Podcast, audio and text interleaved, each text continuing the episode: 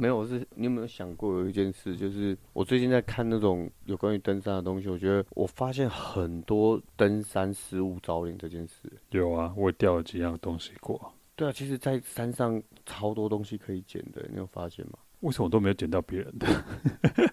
有啊，我之前还有看过有一个背包、欸，哎，捡背包、啊，就是我有看到，我没有捡啊，但是就是看到一个 Osprey 的背包，就掉在路边这样，然后我不知道是人家特别放，可是看起来就是是已经放一段时间了，不是那种就是你放着然后去攻顶用的这样。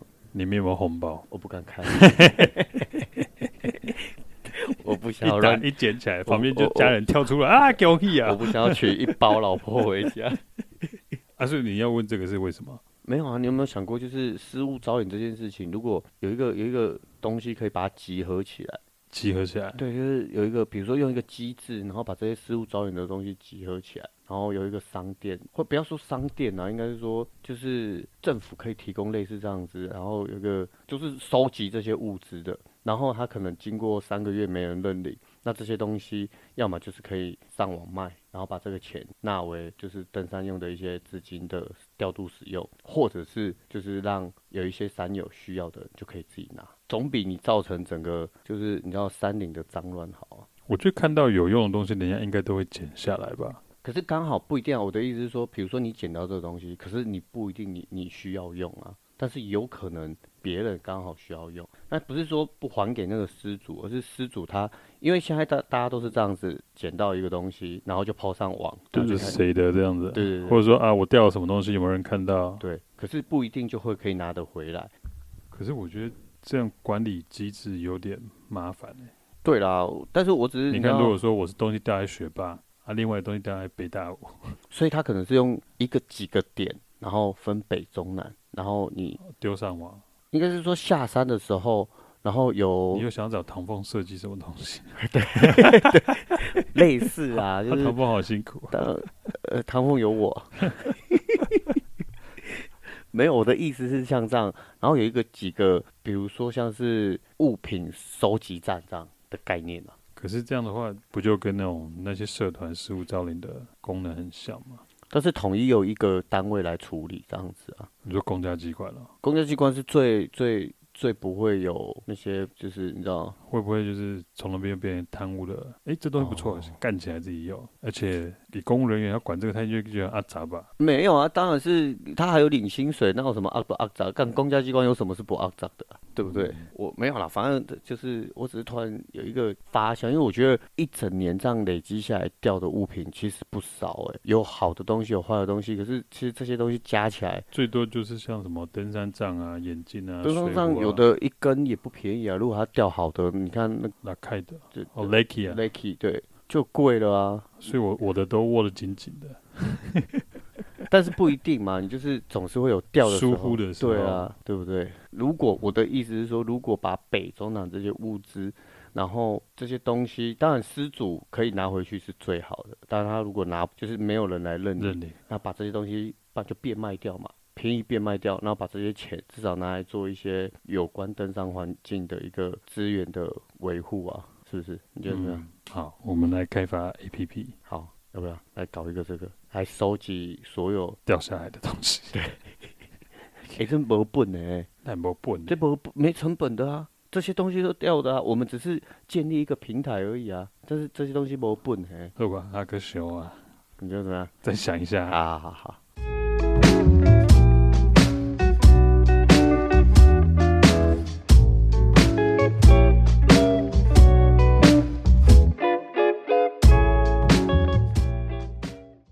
Welcome to Hiking Therapy. This is Jack. 欢迎来到登峰狗西山，我是 Eason。Eason 最近有一个不是最近，今天才出来的新闻，一个阿贝摩吉山山友山难事件吗？对，一个听雨障的山友钱姓男，他去爬中央山脉大纵走，听说他这是他第九次，哎，超猛的。他等于把那个中央山脉大纵走当后花园在走。说，哎，boy，我今天要去散步之类。好秋哦。然后一个月以后才回来。哦，这个很秋，这个很秋。没有，他就是有他好像在摩吉山掉到那个好像摔伤吧，然后有好像有坠落，那、啊、可是你要受伤而已。你要先从他从什么时候开始走？他上个月十八号开始走，上个月从台东进去。十二月吗？十二月十八。嗯，就不是一月吗？对对对对。那上个月不是十二月吗？对，去年嘛。干对啊。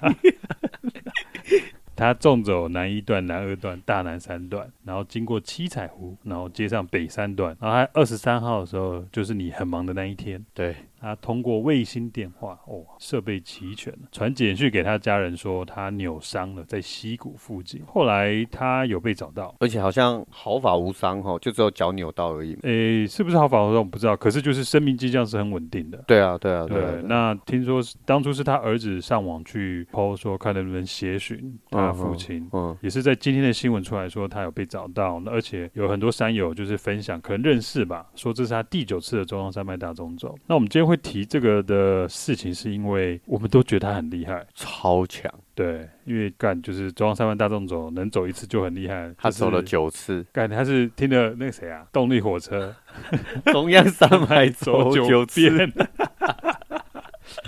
人家是忠孝东路的还是中央山脉？哦，干太太太屌了，太屌了，干这很球。哎，那个谁啊，动力火车也是。原住民嘛，对他们两个都原住民，他们应该要帮他改编一下，真的帮他改编一首他的歌。没有，就把那个副歌的地方把那个 中央山脉嘛改，就是把那个中孝东路改成中央山脉这样就好了，然后他唱出来，干超屌。不过我觉得你要看一下，就是我觉得要看一下他为什么可以呃在这么长的时间，而且他刚好那一段时间刚好是台湾到处在下雪，呃，对，就是有一个霸王级的寒流来的时候，然后他好像不止一个，好几个，好几个，对，一个一个。接一个，然后他一个人就在山上这样度过那段时间，所以我觉得一定有一些东西是值得可以学。我觉得你看嘛，他走第九次，我相信他一定是很有很有经验，而且他都独攀呢。对啊，他都独他独攀，嗯，所以我相信他一定有很多很完整的经验跟技巧。而且你看那时候你去看那个往 FP 上面的社团，他儿子 PO 出 PO 出那个就是搜寻的时候，他他儿子有 PO 出他所有的就是联络的过程，对他什么时候在哪一天在哪一个地点。经过什么山，然后状况怎样，他都有 po 出来，所以代表他这个第一个就显示他很落实执行留守人的制度啊。哦，你懂我意思吗？这第一个嘛。啊、哦哦哦，第二，他又有卫星电话，代表他设备很齐全。那我想有卫星电话，他其他设备应该不会太差了。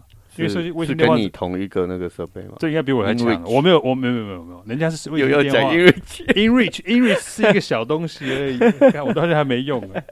对。然后像卫星电话这种东西，应该是大家登山人最后才会买的装备吧？他算登山人了啦，都已经走九遍还不登山了。那我说卫星电话了，应该是最后才会买的装备，所以他应该所有的装备都已经很齐全了。哦，对对，跟你一样嘛。嘿，干。我还不够，还不够，我没有卫星电话。你看，然后他他被找到的时候是，他有发出哨子，而且他又是当初发坐标的时候，听说是在溪谷，可是他被找到的时候是在棱线。对，所以他在这一块，他有相对的求生跟知道说怎样让自己去被搜救到的技巧也有，就是待在哪个地点这样。对，因为你在溪谷很难被找嘛。没错，你在棱线上面的话，如果你装备够，然后你在棱线上可以扎营，可以度过夜的话，基本上直升机。飞过去，或者说搜救人要找到是比较容易找到的。嗯嗯，对，所以我觉得这就人家像讲，就是他就是 click all the right boxes，就是他所有的该做的事情全部都做到了。他就是一个观念很正确的一个典型的活生生的例子在那边。对啊，你看有留守人制度，然后他需要搜需要被搜救的时候，他有发出坐标，所以方便人家好找到他。嗯。可是他又有往零线移动，让他自己增加被搜救到的机会。对，虽然我们之前有讲过说，当你迷路的时候不要乱跑，可是这个不算是迷路嘛，他是需要被搜救。对，所以他有，他是应该是说他又有卫星电话。对，应该是说他需要被更容易的搜救得到。对，对，因为他有卫星电话嘛。对，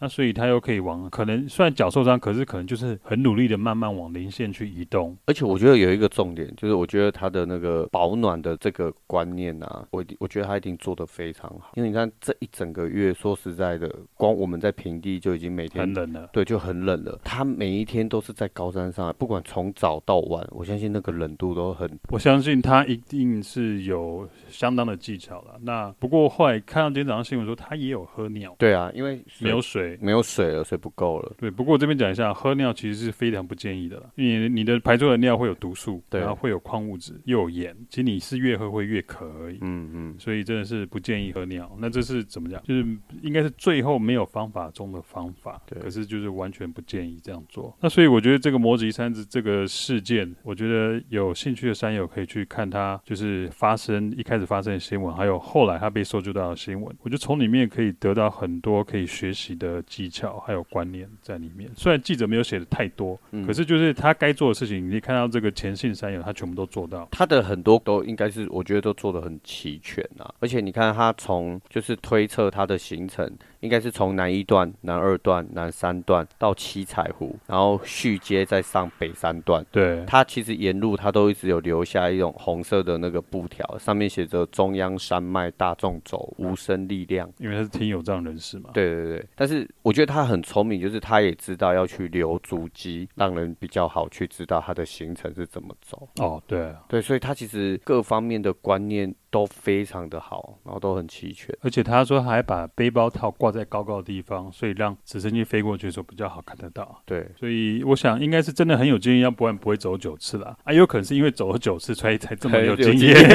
看这好像是在这个是到底是鸡生蛋还是蛋生鸡？一样的道理，一样的道理，对，一样的道理。不过我觉得就是要有准备才，就是我们常讲要有准备才上山。对，那所以说我觉得这是一个很好的新闻跟大家分享。就像有一个医生，不是王世豪医生嘛？对，王世豪，对，他就说上山。山绝对不能没有准备就上。嗯，对，我觉得这个观念真的是很重要。上山不是说你隔天、你明天想要爬山，然后你就就上了。对啊，但你还是要做全、做齐全一些准备。他的这个案例真的是，我觉得是很好的一个教。不不过，我想他是因为他也要走中央山脉的关系，所以可能做的准备会真的要很齐全才敢去走了。要是我，我也不敢做准备的。他都做准备很齐全。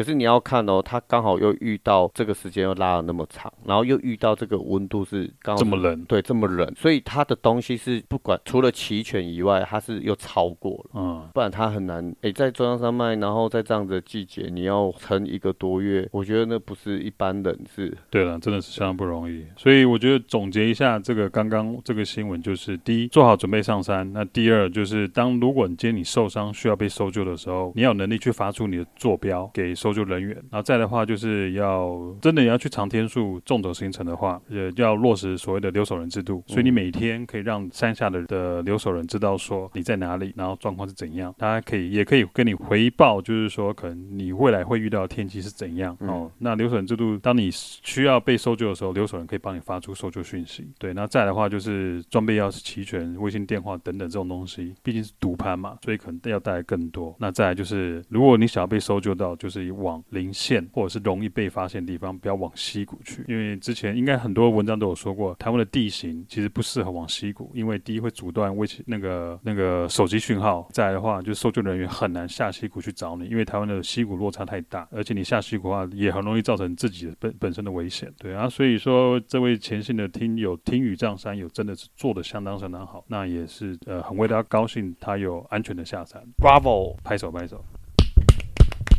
哎，正好我们在节目第二次拍手，第一次是拍手我忘了，我也忘了。不过我们在现在讲一个比较比较可惜的新闻，就是我们之前有讲过，就是那个白姑大山失踪的事情。哦，对，那个好像已经也拉了快一个多月了，哎，超过一个月了。哦，对，因为大家可能不记得的话，我们大概简短讲一下白姑大山这事件，就是有六位山友他们去爬单攻白姑大山，可是有一位诚信山友在山沟呃白姑大山一段山沟的地形还是石铺的地形走失后。后来就没有找到，可是后来搜救人员有找到他留下来 SOS 的，对，他用石头堆 SOS 的一个一段一个文字这样。对，那可是还是没有找到。那后来经过二十七天，新闻就说放弃，放弃，停止搜索。那他们说只能期期待奇迹了。啊，说真的，这种奇迹要出现，真的我觉得很微乎其微了。很可我觉得这是微乎。我觉得出现奇迹这种东西，其实是说好听的。嗯，他说实在就是，不过还是希望可以有了。对，我觉得我觉得很难的。我觉得还是希望啊。啊，对，就是到最后，我觉得不管保持着怎么样的心态，就是还是希望，也许也许哪一天他真的像那个你知道汤浩劫重生那一部电影，Tom Hanks，Tom Hanks，Wilson，Wilson，对，不一定他也在山上有了他自己的 Wilson。好。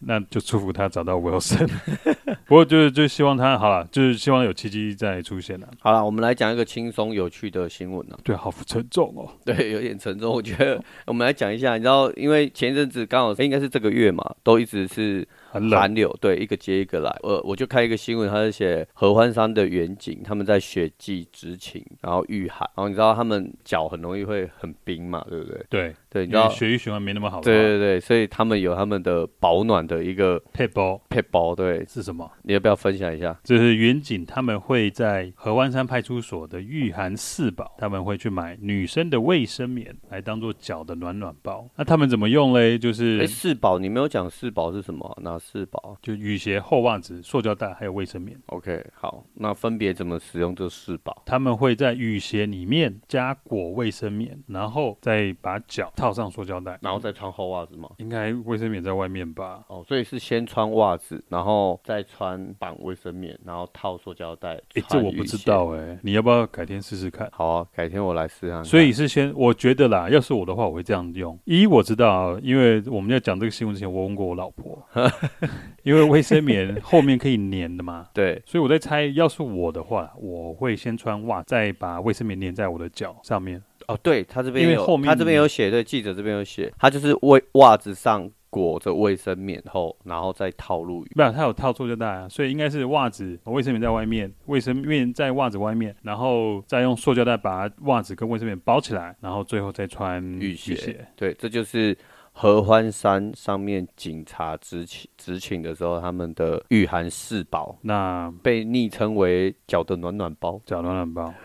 那其实这个一个，我们先讲科学原理好了。其实它就做阻隔层出来嘛。对，因为卫生棉跟雨鞋还有袜子基本上不会发热，我会发热是我们的脚脚掌。那脚掌发热的，他们用袜子啊，再用卫生棉，再用那个什么塑胶袋套起来的话，就是做一个很好的就是热能的阻绝层，所以让热能可以有效的被被捕捉。说在这个主角层里面，所以脚就比较不会冷。没错，对，那跟我们穿羽绒衣或化纤衣是同样的概念。那你那个长毛像羽绒衣就可以送我了啊！你就以后就是买一件那个抛弃式雨衣啊，里面粘满卫生棉，就可以上山了啊。没有没有没有，我送你卫生棉跟抛弃式雨衣，我帮你做好就好。那你的长毛象我帮你接收啊你，你你用那个卫生棉这样。卫生棉可太多，因为你比较有，我帮你买那个。你比较有实验精神。我老婆刚生完，她要有那个产褥垫啊，那刚好你可以直接用。没有产褥垫比较像 Patagonia 啊，或是长毛象啊那些外套，你都直接我帮你接收就好。没有，我帮你用产褥垫连在小飞翔里面穿上山。好，我们不知道各位听众想不想看？哎、欸，我们改天来试看看，我觉得应该蛮酷的。你试，你试，没有没有，我试脚就好了。没有，你试啊，我试着穿你的那个长毛象的那个羽绒外套，然后我们来看哪一个。那我们再思考一个问题，哪一个保暖功能比较好？那我们无限脑洞大开一下。好，你说，如果我们把成人纸尿布套在头上来再包那个浴浴帽的话，这样会不会就像 像那个毛线帽的效果？哦，有可能呢、欸。对啊，你看嘛，也是阻隔层嘛，然后还有防风层。那个成人纸尿布套在头上是阻隔层，然后浴帽的话就防风层，然后你的热的人就有效套在。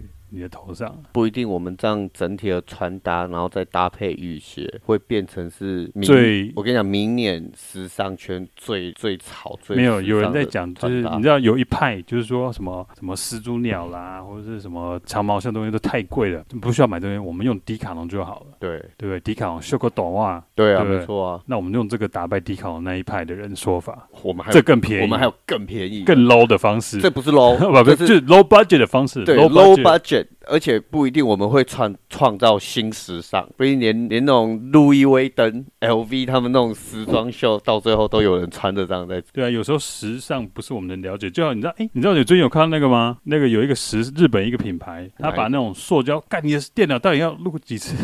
我每次都忘记了，对不起。你的，你知道那个有一个日本品牌，他们把那个什么塑胶束带当做手环，我不知道，你没看到新闻吗？我不知道，就是那种束带，你知道那种就是通常要整线那种束带，嗯哼，它变成手环嘞，哦，这样一个就卖就他妈好几千块日币吗？没有，就是他用他我看他是标标那个 U 那个美金呢、啊。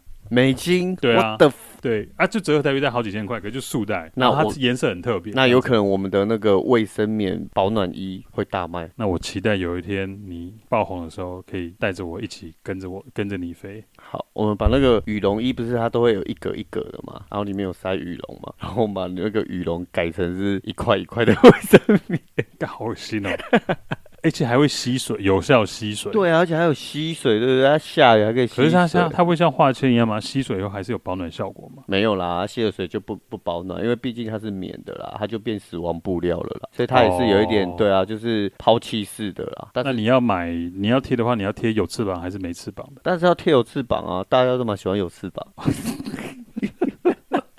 那那我再问一个。那你用那个 Always 的还是什么康乃馨的？这我这我真的不知道，我要问一下我老婆。这个我这也要问一下我老婆。好，我不要一直脑洞大开。好，下一个话题。好，那个干话讲完，我们今天讲一个比较呃跟专业有关的。好。没有跟爬山有关的啦，你也也没有到多专业啦。好，对爬山有关的，就是应该说我个人分享纵走的一个概念。好啊，我们来讲，因为刚好我们这一次呃前面的那个讲到那个前行山友也是纵走嘛，你刚好可以分享一下你自己纵走的准备。对啊，纵走的一些准备啊，然后顺便也让听众知道说，其实因为其实很多新人他们开始慢慢慢慢就是爬完单不管单攻还是就开始征服过很多百岳以后，就会开始想要往纵走方向去走，不是想要往方向去走，因为就只剩纵走可以走。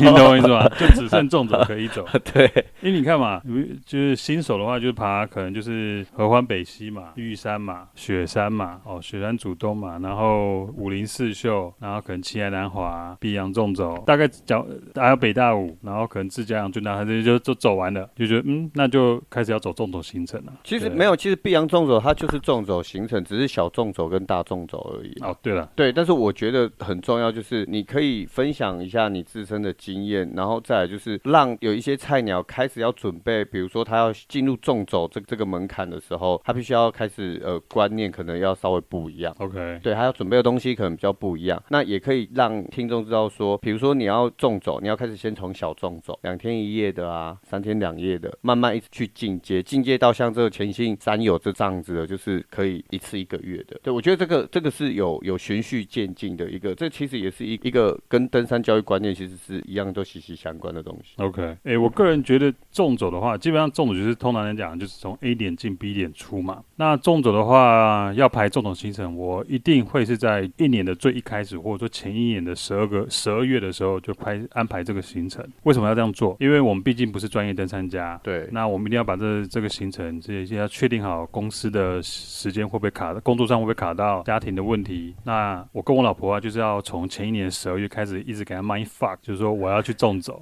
要讲到是真的。她一开始一定会很惊讶，干你又要去，然后你就可以一直跟她讲啊，不会啦，很简单呐，到时候一定可以的。然后你要一直跟她讲啊，讲到好像就是她已经认知这个事实是不会改变的，对对对，对，而且她觉得这个就是今年很重要的一件事情，也不是重要，就是说让她接受，就是说干你你要抛家嘛，抛妻弃子啊，对，抛家弃子，对，去离开家里至少五六天以上，你要让这个 re 接受这个现实哦，是真的会发生。那我个人觉得，就是你跟家人沟通的话，我觉得这样重复一直讲是最好的方式啊。因为都还没很接近，他们都会觉得哦，好啊，好啊，可以，可以。可是越接近这种，他们压力会越大。这时候就要搬出一套说啊，可是我之前去年十二月就跟你讲了，所以一定要不断的提醒他。对对对对，偶尔也要聊一下，然后偶尔像有时候我会偶尔跟我老婆也聊一下，就是哎，啊，人家现在爬山最近有什么？哎，这颗山要怎么样怎么样？就是类似的一些让他听到，稍微接收到有关于爬山的一些资讯的东西，对，就是我我讲，就是一直 mind fuck 他，就让他知道说，干，就这种事情真的会要发生的，而且我已经很早跟你讲了。然后我个人觉得嘞，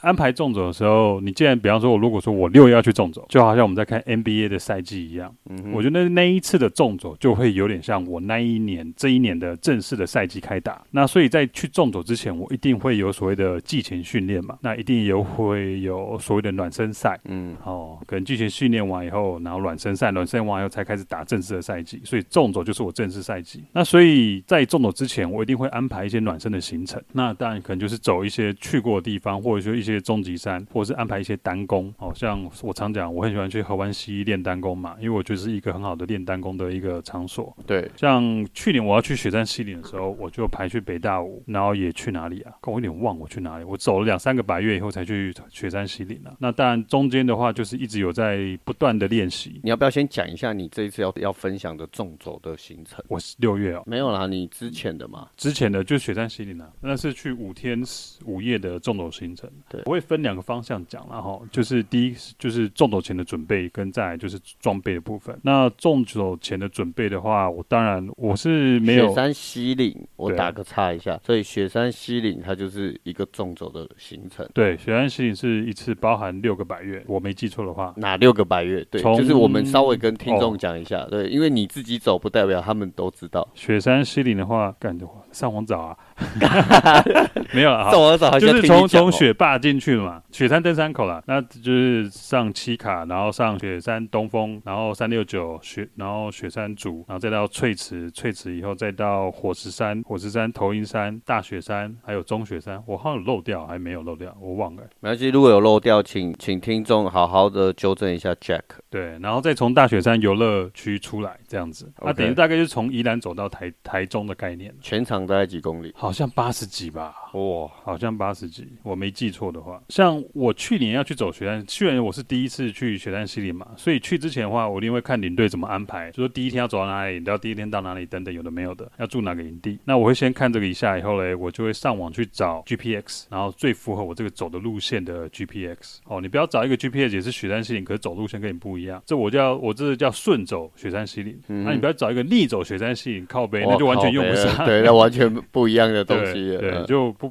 你还是可以用，可就不好用。对，那再来的话，就是我会看着 GPX，然后下载离线地图，然后开始去研究，就是看这个 G 那个离线地图它的等高线图。那等高线怎么看？我觉得上网大家还是一样，上网做一下功课就会做的，就知道怎么看。我不要这边做，或者是我们有一天，我不要佛心来的会教大家，你自己上网找了等高线，但由 Jack 来讲解。我不要，反正你自己看就就干这，我还是要讲干这种你要爬山喜欢爬你这个他不会看的话，你自己就太懒。对了对了对了，你就是还是要。稍微自己做一点功课啦，我们我们可以提供一些资讯，这是一种技巧。对对对，但是你不能真的不能什么东西都用伸手排的。对，就是用 GPX，然后看离线地图，然后去等于说我会模拟啦，知道说我会遇到怎样的路段，然后我会遇到怎样的高度起伏等等，所以我心里会有个数。你们大概有几个人去啊？我们那一次哦，赶来十几个吧，十几个，十几个跟团吗？就是有一个领队，可是我们那个我参加的纵走都是所谓的自给自足，嗯，帐篷自己背，食物自己带，然后。哦，当然也有人请协作啦，可是我没有请协作嘛，所以说我东西家当都在身上啊，也没有所谓的公粮，有的或者说什么公账没有，就大家自己全部都自己自己处理自己。哎、啊，你那一次你的装备总重大概记得应该都会称吧？对，哦，就对，讲到这个，谢谢你提醒我。那、不能等下装备的时候再讲，你就先讲也没关系啊。哦，好了，我我我是大家知道我是装备魔人嘛？对，装备控，对，装备控啊，台币战士啊，就是爱花钱。好好，都是都是，我是装备魔人，台币控，什么台币战士，就是我会把我所有装备都放到一个秤上面去称它的重量，嗯，然后把它记到 Excel 表里面，而且还会分类，有衣物类、外套类、袜子类哦，然后可能电子设备类等等的，所以所有东西都有它的重量，这是我会做的。那不过这等一下再讲，我还先先讲完刚刚离线地图那一块。OK。OK，好，对对对，我会看，就是看离线地图以后，然后去看别人的游记，哦，就是上网找，一定很多人像什么辉哥的天空啊，还是健行笔记，有很多大家去分享他们去走雪山西岭的经验。然后嘞，我会去找所谓的水源点，这个是我看另外一个叫做 Dylan 的人他分享的。为什么水源点很重要？因为他有一个技巧，我觉得这很好，大家可以去用。他说他会每一天到知道的水源点之前，把他身上所有的水都喝光。所以这样一个好处是什么？所以重量可以减轻，减轻，你就不用背太多。多余的水，那个水，那所以你把这些功课都做好的话，你就知道说你怎么去执行你每天的行动，然后你可以用最轻便的方式到达下一个地点。所以这是在准备方面我会做这些。那装备的话，我刚刚有讲，就是我会把我所有装备都是称重。称重的话，我顺便分享一下我的装备。你到底要不要先讲一下你到底背了多重？重重？我没刚没讲吗？你没有讲，因为你一直想要留在讲装备的时候再讲。你现在开始讲装备了，哦，你又不讲。哦，好，我提醒你，谢谢你。没有你我怎么办呢？真的。那一次我记得我是背了，就是所有东西包含水的话，就装满行动水的话，总共重量是十三公斤，快十四公斤。听看看，听看看，十几公斤，人家纵走都是二十起跳，没有啦。我们杰克先生就是以十起跳的，没有。有人去网络上分享，有人走一个女生走北一段，她只有八公斤呢。我靠，八公斤这个跟那这很能超轻量的，真的很厉害。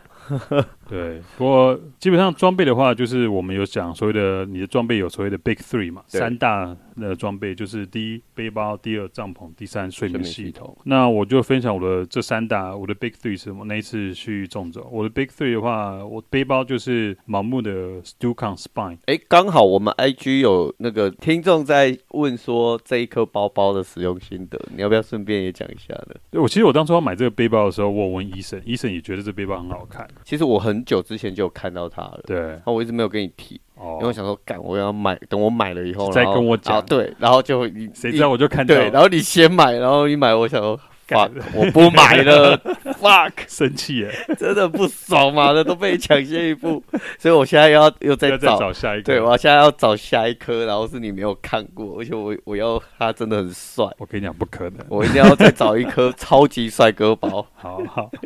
你就是背必须背 M 码，不是帅哥包吗？超级帅哥包又是另外一个概念。OK，Anyway，这个背包的话，我其我跟大家讲哦，我当初去买的时候，我不管去盲目的专卖店还是去登山用品店，我问他说他最大的负荷重量是多少，我上网查都没人可以告诉我，都人只给我一个大概的。对，但是就是他所谓的舒适负重是多少，我想要知道。嗯。嗯那后来我是在国外的，我忘了在哪一个网站上面看到说，这一颗盲目 Stucon Spine 的这个背包的话，它的他们用四十磅。下去测试，大概是十八公斤，他们说还是在舒适范围。那可是我自己在实际在背的时候，我在山上，因为有一天我忘了是在哪一段的时候需要背水，好像在西南山营地吧，需要背水。那我就重量我自己在加，大概我把它加到十六公斤。可那个时候我就觉得十六公斤其实就已经不是很好背了。所以这一颗背包它是五十至六十公升，紧绷就是我觉得紧绷大概十五，我觉得十六我就觉得有点不好背，但还是可以背。可是就是跟我之前前几天那种那种舒适感。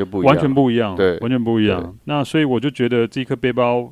它官网也没有写说舒适负重是多少。那我个人以个人实测的话，大概是在就是十五是紧绷，对，十六还可以背，可是就不会会那么舒服。那其实这一颗我觉得不是那么适合重走用啊。没有啊，看你要背什么啊。没有，有多带很多东西。但是我的意思是说，你看它十五公斤就紧绷，但有一些有的时候人家重走，如果比如说我真的想要吃好一点，还是我没有那么多轻量化的装备，刚开始它就不适合了啊。哦，对了，你这样讲没错，的确就没那么适合。对啊，就可能像 M 码这种大容量大。大公升支撑力强的，它就什么都可以塞，来的好很多。因为这个就是要比较有经验的人。没有没有，我想到了，这一颗也是可以纵走，怎么纵走你知道吗？嗯，你说，请一个协作，就不用背那么多啦，对不对？真的是登山贵公子才会这样。我没有请过协作，我没有请过协作。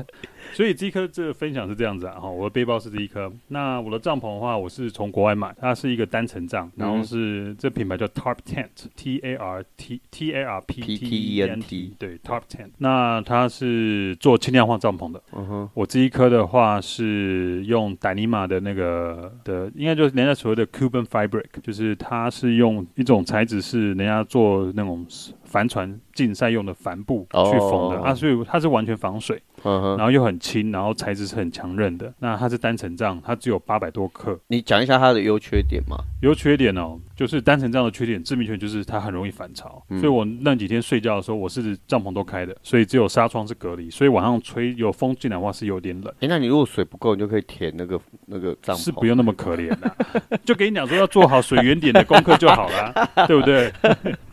对嘛，万一嘛，刚好反潮，你可以对对不对？就舔一舔，就早上的水就喝喝的差不多了。对，那这一颗好处是我喜欢，我当初选这颗这一颗帐篷原因是因为它够轻，它只有八百多克，然后又是双人帐，所以我一个人睡的时候是非常舒适的，背包都什么东西都可以放在里面，然后可以在里面滚来滚去，有的没有的。可它有一个很好的地方，就是说它也可以变成智力帐，它结合登山帐也会变成智力帐。所以像我们在最后两天是在林道上面，林道上面营钉不好打的时候，智力帐的像那个好处就发挥出来。嗯。那如果说是在之前在前几天在山上的时候，不是在林道的时候，可以打银锭的话，就不用变成智力杖。那所以我觉得这一颗就是进可攻，退可守，所以当初选这颗原因在这边。哦，而且它在搭棚的速度很快嘛，很快，快速就可以搭起来，快速搭。不过这一颗就是我觉得就是唯一缺点就是贵啊。这一颗、哦、这这对你来说不是缺点了。靠要干也是请那个请购单请很久了。对，经过好几层批示。那再来的话，我的睡眠系统哦，之前有说过嘛，就是我是睡垫是那个 Thermarest 的那个 Etherm 嘛，我是买直接攻顶，就是 R 值最高的，是冬天用的。嗯，因为我这个人比较怕冷啊。对，因为你这个人比较喜欢攻顶。不是，我是怕冷，真的。哦。那我只有跟大家提那个分享一个技巧，打包技巧，就是说我这个睡垫，通常睡垫那种充气睡垫不是用卷起来吗？对，我是把它折起来。为什么？呃，我觉得这样比较省我的空间，我就把它折起来。然后压在就是我背包的最后面哦，对，哦、用折的会比用卷的来的还省空间，对对。那这是它的好处。那我的睡垫睡袋就是 Nanga 那个哦，Nanga 我觉得很不错，对，我蛮喜欢这个品牌。它舒适的那个温度是极限温度是负六，那我是去年暑假的时候去，所以够了。很够用，就三 G 的那个的睡袋，这是我的 Big Three 的分享。其他的话就是在就炊具、燃料还有食物。嗯，那我先讲燃料跟食物好了。其实你的燃料的多少取决于你的食物的烹调的方式。那因为我这个人比较不重吃，我只要有吃，让我吃得进去、吃得下就好。所以我带的几乎几乎都是干燥食物。像我的早餐，我每一天早上都是吃燕麦啊，跟我三下吃的是其实一模一样，所以很方便。那我就带燕麦。一样无聊就对了。对啊，阿可我就不重吃。的嘛，然后我去买那种随身包克林奶粉啊，就是燕麦加克林奶粉，再加那个奇亚籽，这样滚一滚，然后煮一煮就可以吃很饱了。嗯哼，对啊，因为你知道吗？我们爬山最需要是碳水化合物啊。然后燕麦你看很好哦，奶粉有蛋白质，燕麦有纤维，又是碳水化合物。然后你看那个奇亚籽又有 Omega Three，够了。哦、我觉得就就，就是所需的营养，所需的热量，对，都都足够，而且又可以。轻又轻，对，对重点就是它又轻，对，燕麦很轻，所以我觉得这是很好的。那中餐的话，吃起来很无聊，不会，我觉得很好吃，就看人呐、啊。我觉得这样我吃我 OK 啊。呃，Jack 不是一个美食家，这边先跟各位听众讲一下。我跟大家讲，我讲好吃的，他我朋友都说不准，可是我讲不好吃，朋友说干这餐厅一定会倒。对，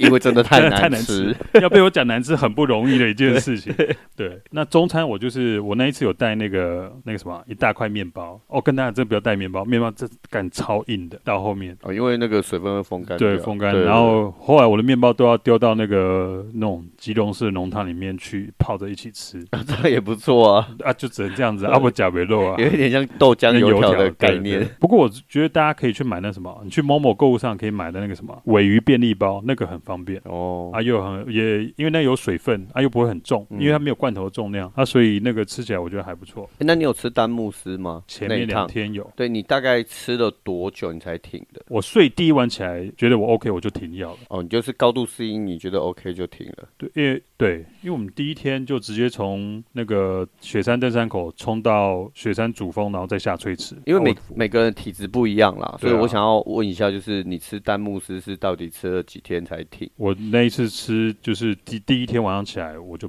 就停了啊。可是前面的话，我前一天在雪山那个武林农场附近的民宿的时候就开始吃，然后过十二小时就再吃一颗，然后睡觉起来没事就没事。因为我自己觉得我上学组的时候，学组是三千八嘛，对，我觉得我 OK，我就觉得那应该就没事了。那你那趟去有遇到散养吗？对，好像没都没看到哎、欸，都没，我是看到很多人而已。真的那一次好多人，就人比动物还多，超多的。而且我们是我记得是端午节的年假之前去，那我们下山那天刚好是端午节开始，干一堆人要上山，那我们就觉得说干那个营地一定会爆掉。后来的确下山以后，就有那种营地爆掉那种争吵的事情发生，不够用就不够用，太多人上山了。对，那再的话就是电子设备嘛，电子设备的话就是 power bank 嘛，充电宝，然后耳机，那还有头灯。那为什么会戴耳机？当然我不可能戴那种无线，我戴有线耳机比较轻嘛。因为有时候走一走，重走的时候就是距离会拉，大家队伍会拉长。嗯，啊，开始无聊的时候就拿耳机起来开始听音乐。哦，对对，那就是我觉得还不错啦。啊，可是就是你队伍拉长，就像我讲，你自己要有能力。你去分辨你要怎么走，哪些路线。你都听什么音乐？我是随便听呢、我也有听古来的 podcast，我还有下载那个什么一个叫 Business World 商业战争，还蛮好听的。或者是也可以听登峰狗西沙的。那时候我们还没开始录、啊，我只是现在跟推跟 听众推荐，就是如果你去纵走觉得无聊的话，可以下载我们的 podcast 离线下载来听。OK OK OK，原来是在打广告。哎、欸，不过我讲到那个充电，那不充电宝，刚刚讲好像大陆人，那个就是行动电源。行动电源，呃，我觉得介绍一个品牌，那个 Nikecore，Nikecore 一个行动电源，它是一万那个 mAh 的，可是它是做轻量化，真的很轻。那一颗很好，对，这个很好，嗯，那一颗都被我老婆干去用，对，因为她觉得好轻很方便，真的很重很重，对，可是你不用真的不方便，你不带不方便，一定要啦，对，一定要。所以那一颗我觉得大家可以上虾皮找，我那时候我记得好像有特卖，一千才一颗才一千多块。那你的头灯呢？我头灯的话，我也是用 Nitecore，也是用充电的。哦，你是带充电的？充电的。哦，你不是，所以你不是带呃很多颗电池这样？我以前有一个 Black Diamond 的头灯，你知道吗？我知道。那可是那是用电池的话，我就不方便。哦，所以你后来你就是用充电的。对，因为他用充电充就好，所以他用充电宝就可以充了。对，哦，这个不错，这个很好。对，因为有些人带头灯，他会带备用电池啊，备用电池它本身对，又多了一个重量，对，所以他又，所以你就是把所有的有关电源的重量集中在 Power Bank。没错，这边可以分享给听众，那参考一下。那一次的话，我个人有带一个所谓的我所谓的所谓的 luxury item，就是。豪华物品，就是我带了一颗按摩球，不过那按摩球比较特别，它是软木塞做的，所以硬度够，可是相对也很轻。对，然后每天到营地的时候，晚上睡觉前就那一颗按摩球，哦，这个好重要。对啊，那个因为水壶可以当滚筒嘛，对，那那个按摩球就可以滚那个像屁股地方，水壶比较难滚到的，就压上去是，哦，看，好爽。我自己在。营那个帐篷里面都不好意思发出声音来，因为人家会想说到底 杰克在干嘛？对，不过所以那个我也是在虾皮上面找到的，所以大家可以上网找。我记得我也是打软木塞，然后按摩球就找到了，也刚好，而且只有一个卖家在卖。哦，OK，对，而且我还有去 message 他说你这重量多少？他说不知道，我帮你量。后来他也没帮我量，好像算我就直接买了。啊，后来就的确很轻了，好像才几十克而已。哦，那很，我觉得很好。对啊，这个很需要，因为重走一整天下来，其实你的那个疲劳程度已经。对对，乳酸堆积会很多，所以你还是最好就是要做一些按摩。对啊，隔天起来要继续走的时候，你才不会肌肉酸痛到自己觉得整趟旅程都是在不舒服的情绪。而且我觉得按摩不只是对身体的修复，我觉得对精神修复也有。没错啊，对，你会觉得说，嗯。明天我 OK 了，因为我按了，对对对，有那种感觉了。那所以这是以上我个人的分享了。那所以哦，对，刚刚讲一个忘了，我的炊具，炊具的话，我就是带两个锅子，一大一小。那一个人说一个大一个中啊，那一个就是我完全是专门煮水的，那另外一个就是来煮饭吃饭用的。所以我的水不管怎么用都是干净的水，不会说我的我的那个锅子啊跟那就是吃的东西会混在一起。哎，你要不要讲一下你的衣服怎么搭？衣服啊？对啊，衣服，就是你带几套衣服？你这一趟行。行程是五天五夜嘛？我就是全身的衣服的话，我是带身上穿一套，背包背一套，可是内裤我带三条。嗯哼，对，因为我怕内裤臭，对，所以我就换的比较勤。袜子我全从头到尾没换过，那可是穿羊毛袜完全不会臭。羊毛袜，对对。然后带我的内裤，我是带一条，其中一条是那个羊毛内裤了，那个是穿了三天才换。那后面的话就 Uniqlo 是穿两一天就直接换了这样。那其他的话，像因为那一次本来以为会下雨，后来。也没下雨，那所以这些备用衣物完全没用上。那因为而且哦，这边还有另外一个记小东西分享，就是我本人之前我的脚有开过刀，我的左膝盖十字韧带断掉过，所以我膝盖左边的膝盖比较弱的。我以前都用、嗯、都用护具，那个那个什么叫什么？刚突然不会讲，就是膝盖的那个看的怎么讲啊？护膝啦，靠腰哦。看我声音就变超大声。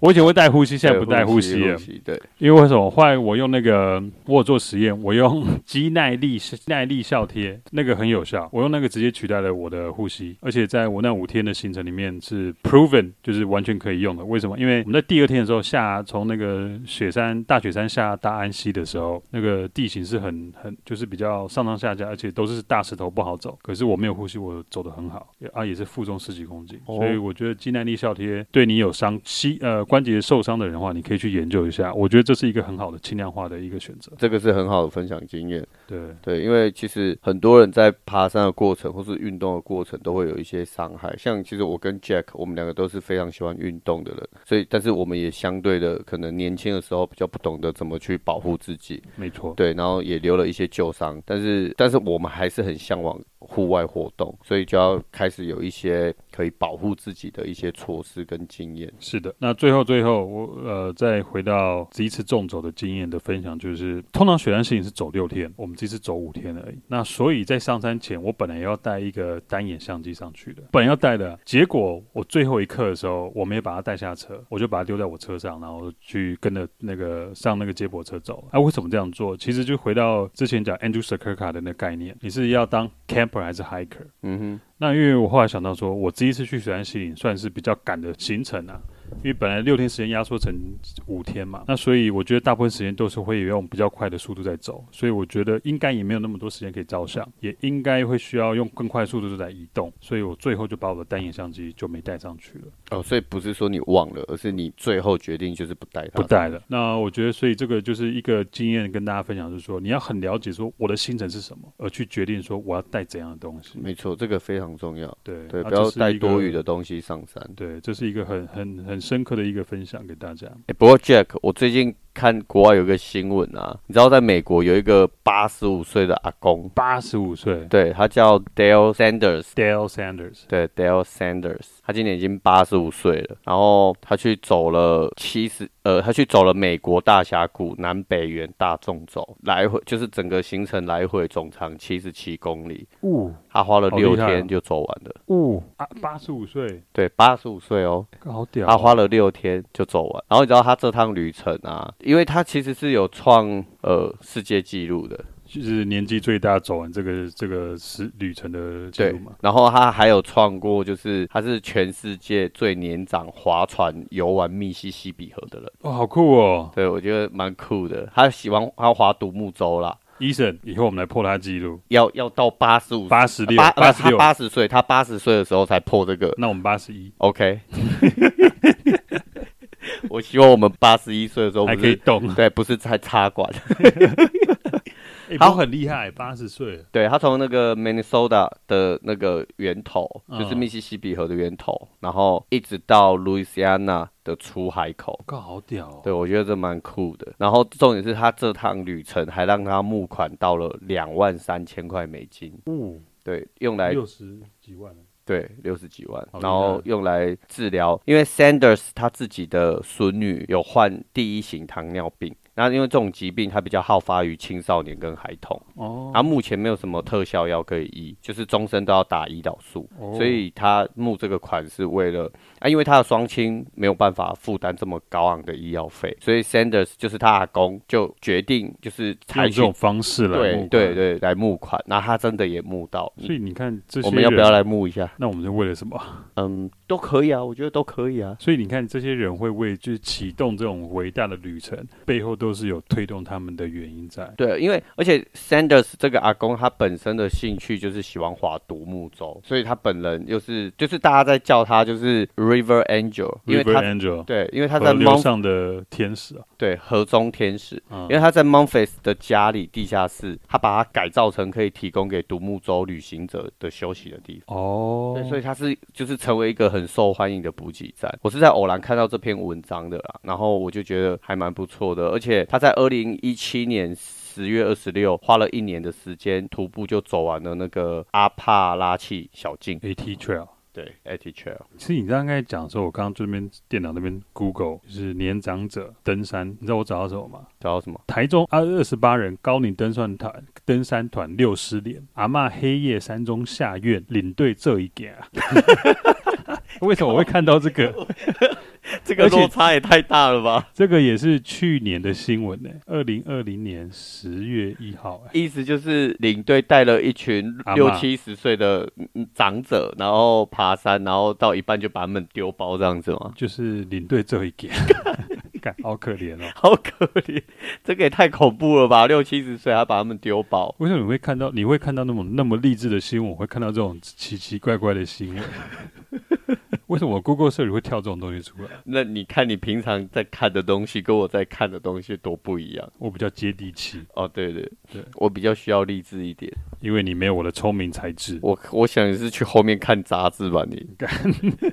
好了，那我们节目也差不多到这边。那我们现在最近我们有一个新的企划想法，那我们想要邀请有关于我们的听众来上节目，就是素人。那如果你想要分享你的故事，或者你爬山、登山的一些狗戏沙的大小事，我们不会像有台都找有名的人。好酸哦。